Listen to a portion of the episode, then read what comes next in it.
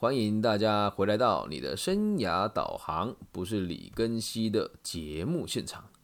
那我们今天要录制的这个主题呢，是要送给每一位想要让口才变好的朋友。在最近这一阵子，有遇到那从事从事播客的这个行业也有一段时间了。那在最近有蛮多人会问我说，要怎么做才可以做得像我这个样子？然后还有在演讲该怎么？去进行才能让大家都喜欢我们的言论，呃，这边我真的要先很诚心的跟大家致谢，谢谢每一位愿意邀请我演讲的朋友，然后也谢谢每一位愿意倾听我的朋友，也谢谢每一位愿意推荐我的老师跟长官。哦，那做这一集是希望让大家能够了解，讲师行业真的是十有八九都是骗子啦。对我我我这样讲，我觉得有一点过分了。可是这个是实话，因为我们在演讲的时候，有的人是口才好，那跟口条好也是不大一样。那口才好跟口条好，我觉得都不是我想要跟大家阐述的内容。我真的想要表达的事情是如何言之有物。只是每个人来找我问这个问题是啊，老师你你演讲好棒，口才怎么那么好？我不认为我口才好，口才好是基本的能力。很多人只要懂讲话的逻辑，说起每一句话来都会头头是道。啊，比如说，相信就会看见。你想要财富密码吗？然后讲一大堆。你要有老板的思维。什么是老板的思维呢？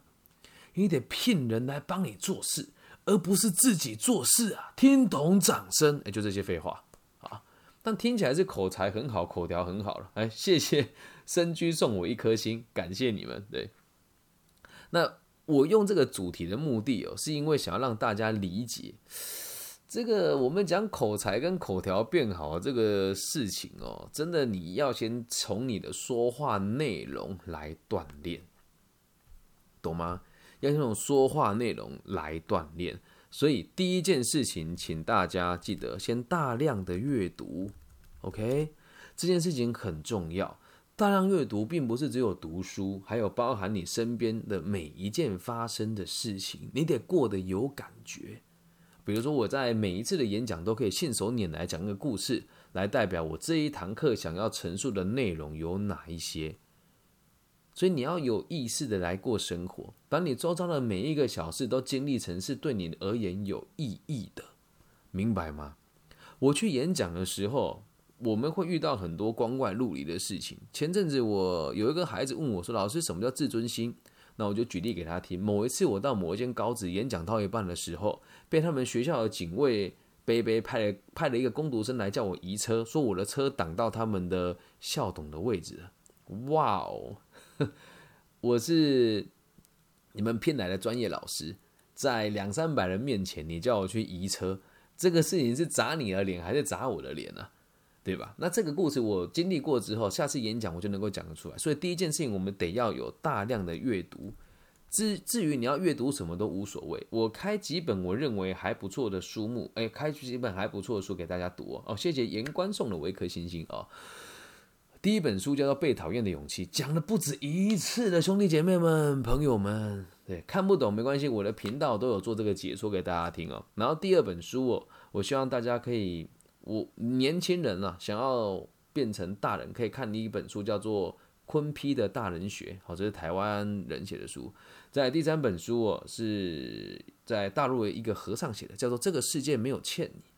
这里面的东西的言辞都相当的犀利，而且会让你改变很多你的原本的认知，会让你从被动者变成主动者。那通过这个大量的阅读之后，你就会发现哦，你读完书，重点是什么？你要大量的输出。什么叫输出呢？你看了以后，看了以后，一定得告诉别人，跟让别人听懂你看了什么东西。所以，我们讲的是你让成让自己成为一个有料的、有内涵的演讲者，不是只是要口条好而已。口条好太容易了，你每诶，这个等下再说。口条好，等下有机会再跟大家讲。最基础的入门方式是什么？你的大量输出就是要能够让你的东西读完了之后可以内化，来告诉别人。就像你们听的现在这个节目，它其实融合了我个人的几个专业。啊。我第一个专业是活动主持，那第二个专业呢是这个会计。啊我之前在安火建业 KPMG 啊，那第三个专业呢是人资。啊，第四个专业呢是销售。啊，那第五个专业呢现在就是自媒体跟演讲。啊，第六个专业就是个人的咨询。你们所听到的节目看起来好像侃侃而谈，那我的东西其实是内化过的。每一集我想要讲什么，我大概构想个二十分钟，我就可以把它输出。那在这个过程当中，它成为一个循环，每天读，每天消化，每天产出，每天发表，你就会在不知不觉当中把自己的这个资料架构呢，架构的非常的清楚与明确。但你一开始还不懂这个道理的时候，你必须得很傻的大量的读书，很傻的大量的说出来，你很有可能讲不好。所以在你大量输出的过程当中，可能讲不好的第三件事情就是不要怕说错话，不要怕说错话，这很重要，这很重要。很多人都会觉得啊，老师我们这个说话习字千金啊，没有犯错你就不会成长。而每个人也都是慢慢、慢慢、慢慢变得有条理的。你要我现在去回回听我五年前刚入行的演讲，我只能说，也确实是水平之上了。站站，但是站在我现在的角度来回回看的话，还有很长一段路可以进步。因此，我现在可以很大胆的跟大家说，如果再隔个五年，我现在回头看我在网络上留下这些言论，我一定也会觉得自己还有很多可以做得更好的地方。那你你在这个过程当中哦，如果你没有办法大量阅读，没有办法大量输出，再到最后没有办法大量的去接受你说出来的话，可能某些人会否定你，可能某些东西是错的，可能某些地方需要修正，那你就会无法继续往这个方向走，理解吗？说话这件事情哦，是能够锻炼的，每一件事情都是可以练习的。理解吗？你要这这个认知跟逻辑啊，所以你要开始大量的说，而且不要害怕说错话。重点是什么？第第四件事情很重要，就是说错了，要知道错在哪里，要知道错在哪里。很多人同样的错会不停的犯，不停的犯，不停的犯。那我们讲行讲师这个行业，在搭配现在自媒体的进行哦，这个真的是难度非常高的原因，是因为每一件事情都要被留下来做检视。而如果有人要找你的茬的话，像我这么做，我就很就很冒险呐，因为每一句话都会留下证据来。如果有人对我不舒服，或是不喜欢我，他可能就会落井下石。好像之前就有发生过，有人说李老师的简报当中有“肉体”两个字，这件这两个字让我感觉到不舒服。诶，不要怀疑啊，在我们台湾的现行制度当中，只要我讲一句话让你觉得心里不舒服，我对你的性骚扰就构成了，然后这个人就去跟别人检举我。我就被这个单上级单位约谈了。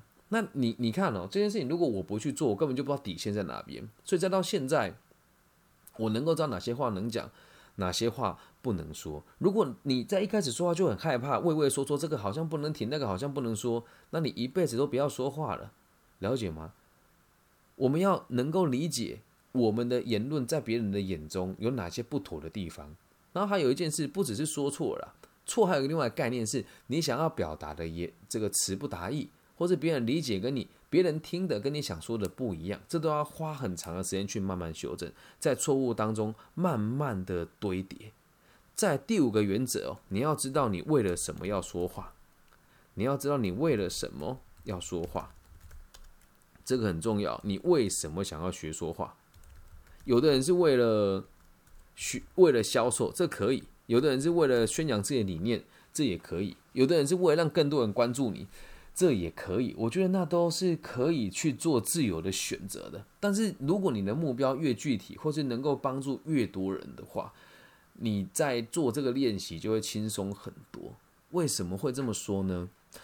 如果今天我的目的是赚人家的钱，那我的范围就会被限缩到非常小。因为我要卖东西给别人的话，必须得它符合我的某一些需求，所以在这个领域当中，我能触碰的人就不多。那我的设定的逻辑会让很多人都愿意接受的原因，是因为我的目标是让社会安定，让每个人去过他想过的生活。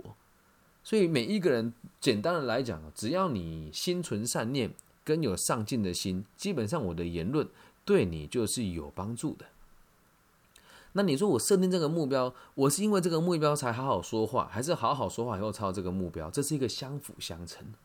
就连在讲事业里面，我们讲全世界，好，我不觉得这个事情有夸张。那如果大家觉得夸大，再指正我一下。你找到第二个跟我雷同的人，那我就说我讲话夸张了。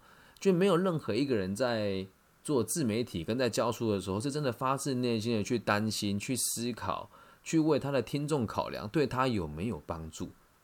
我我我这个人很直接哦，就是你听我的节目，我们也没有收费嘛。但当有成效之后，你可能会给我一些回馈，这时候我才会收受你们的这个所谓的赞助跟给予。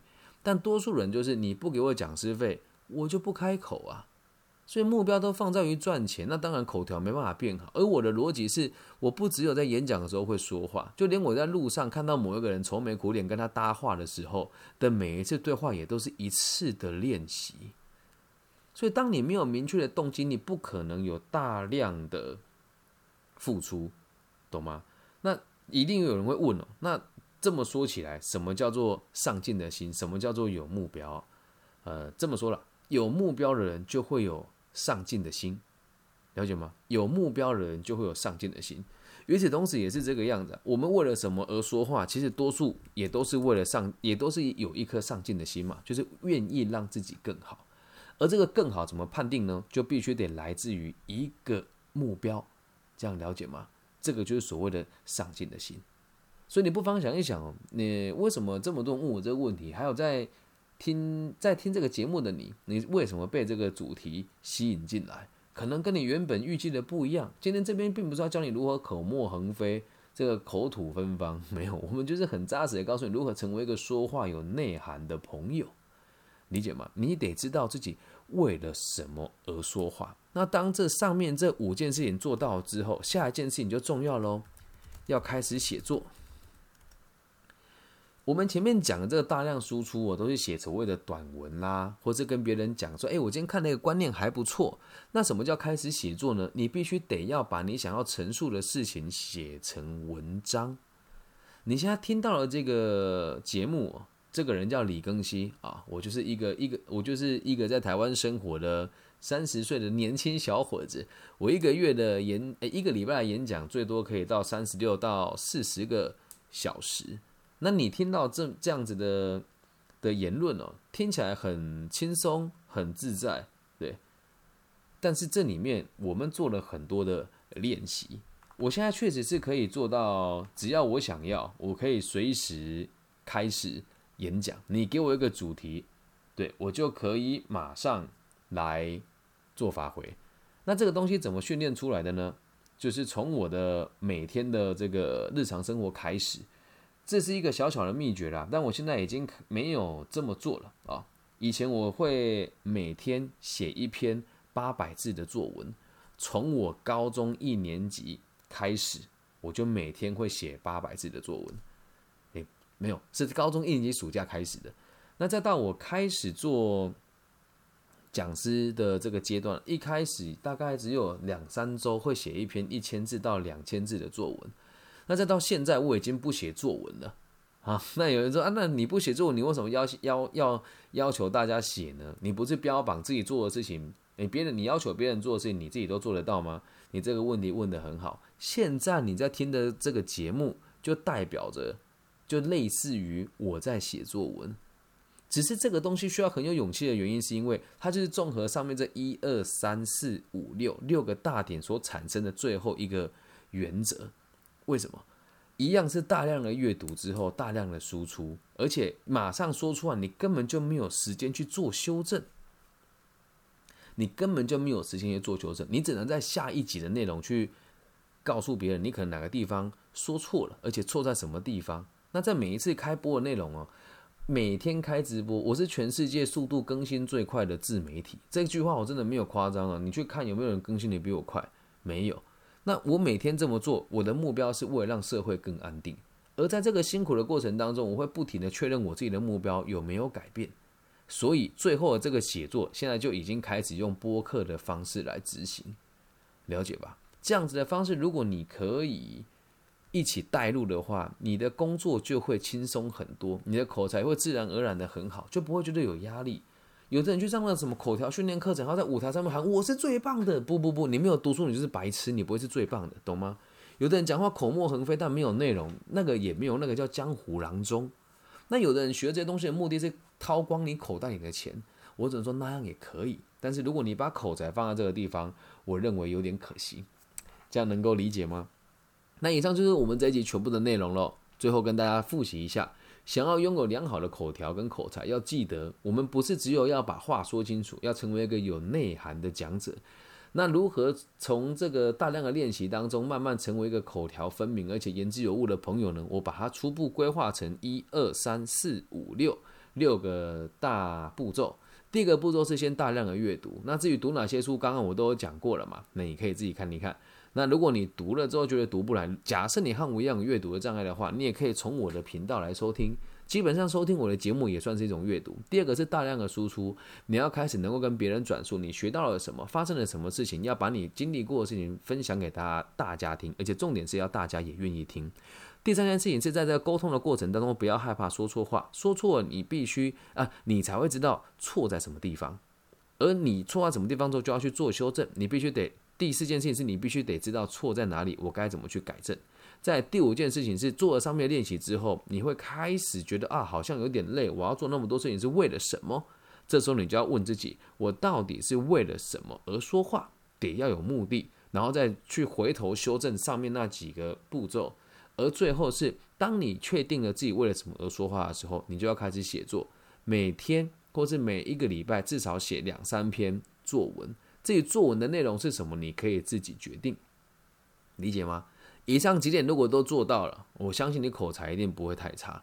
那如果你真的跟我说，老师我在哪个行业，我想练习讲什么话，你可以私信我，我会愿意跟大家一起练习。以上就是这一集全部的内容了，希望对大家有帮助，也期待大家不要对这个口才好的人有太多的期待，因为大部分口才好的人都很容易说谎，而且会讲好听话，所以嘛。我自己被人家讲口才好，我会觉得也不能讲不开心呐，但我更期待听到别人告诉我言之有物、条理分明且具有说服力，这是我最想听到的评语。那不管别人怎么讲，这是我给我自己的期待，能够理解吗？所以希望大家可以把这集分享给想当讲师的人、正在当老师的人，或者在生活上，诶，有时候讲话你觉得他讲话有点自大，内容有点过于浮夸了，就把这集分享给他听，了解吗？希望我们的节目对大家有帮助。如果是大陆区的朋友，欢迎大家帮我留言分享加按赞在网易云的频道上，也欢迎大家分享我的节目在你的微信或是你的微博当中。那如果是其他地区的朋友呢，欢迎大家就是点个关注啊，下回更新不迷路啊。那如果想要私讯我呢，害羞的朋友可以加我的微信，我的微信号是 B 五幺五二零零幺。那其他地区的朋友，你在哪个平台听到我的这个节目呢？就帮我分享、按赞加订阅一下喽。Facebook、IG 都可以找到我。我的本名叫李庚希，到哪都行不改名，坐不改姓。木子李，天干地支的庚，王羲之的羲。期待收到各个地方不同的朋友的来信。我爱你们，拜拜。